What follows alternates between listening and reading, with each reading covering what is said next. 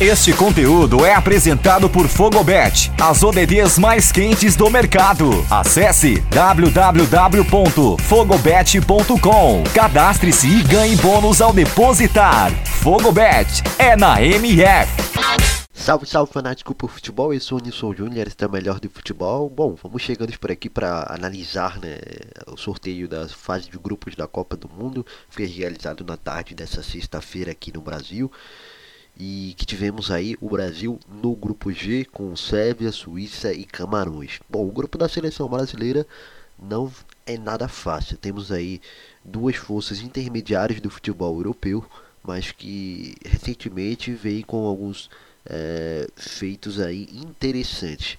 Né? Temos aí a Sérvia que acabou despachando né, na, na, primeira fase da, das eliminatórias europeias Portugal para ir para a repescagem da UEFA para a Copa do Mundo, é, vencendo Portugal fora de casa é, por 2 a 1 de virada e enfim que tem vários valores individuais, entre eles o principal talvez o Vlahovic, mas também tem o Milinkovic Savic, o Tadic, enfim, forma um coletivo bem interessante. Isso é, é promete dificultar para a seleção brasileira. Da mesma forma, a gente vê aí a Suíça, que tem aí é, um coletivo interessante. Talvez não tenha tantos valores individuais, tantos é, jogadores de tamanho destaque no, no, futebol europeu, mas sem dúvida nenhuma é um coletivo que se mostra muito forte. Tanto é que, tudo bem, a Itália sequer foi para a Copa do Mundo, mas, por exemplo, é, despachou a Copa. se a Itália não foi para a Copa do Mundo, é muito da responsabilidade da Suíça, que despachou aí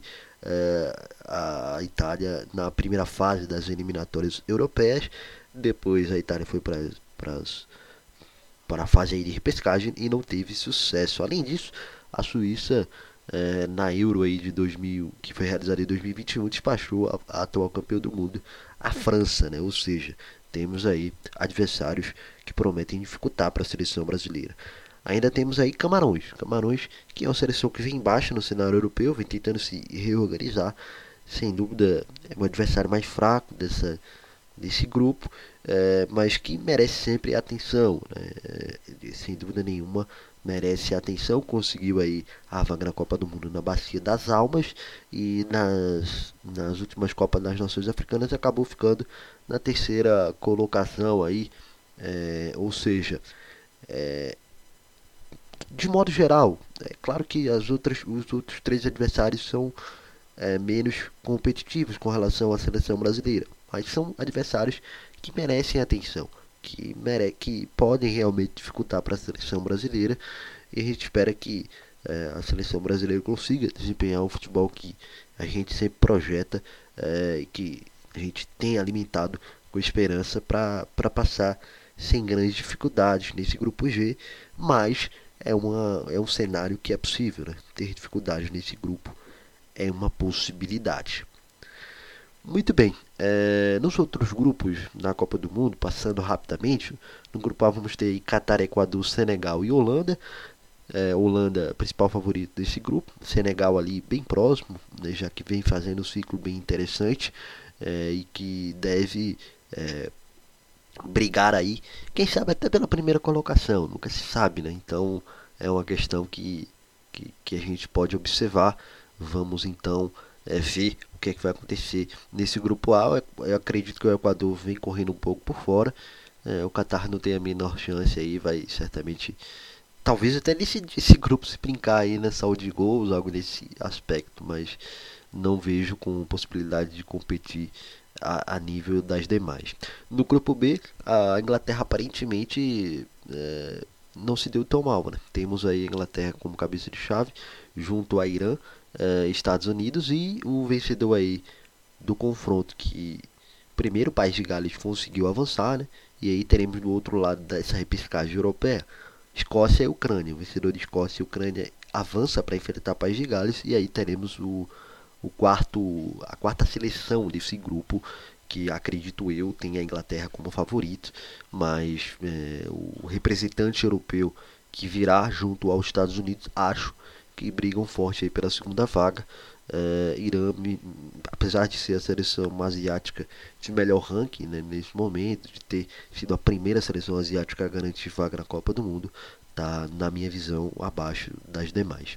No grupo C, a Argentina é, certamente vai ser a favorita nesse grupo, junto a México e Polônia, que prometem aí é, duelar pela segunda vaga. A Arábia Saudita compõe um grupo e não acredito que tenha grandes chances aí de, de dificultar para as demais. Pode, inclusive, é, na verdade, evidentemente que pode dificultar, mas a ponto de brigar por uma vaga acho difícil.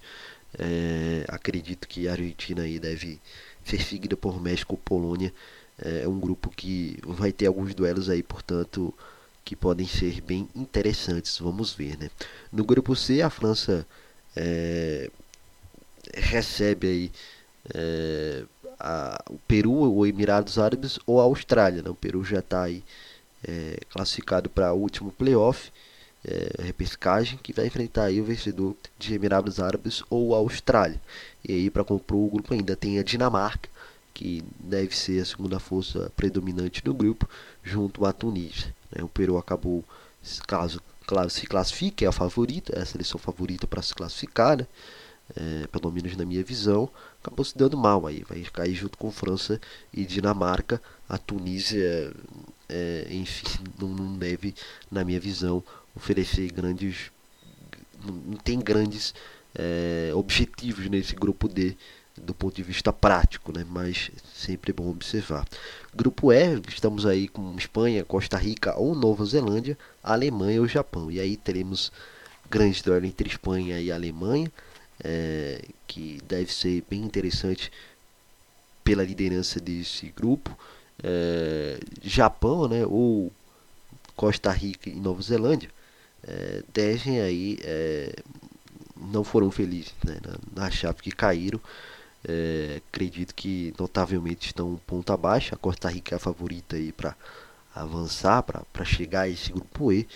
Mas claro que a Costa Rica tem um histórico aí de, de surpreender, a gente já viu isso na Copa de 2014 mas dessa vez parece um pouco mais difícil. Mas, enfim, são questões que a Copa sempre nos reserva. No grupo F, Bélgica, Canadá, Marrocos e Croácia, é, temos aí é, a Bélgica é, talvez como favorita na minha visão, apesar de ser uma seleção que não inspira tanta confiança e não tem feito um ciclo lá tão positivo.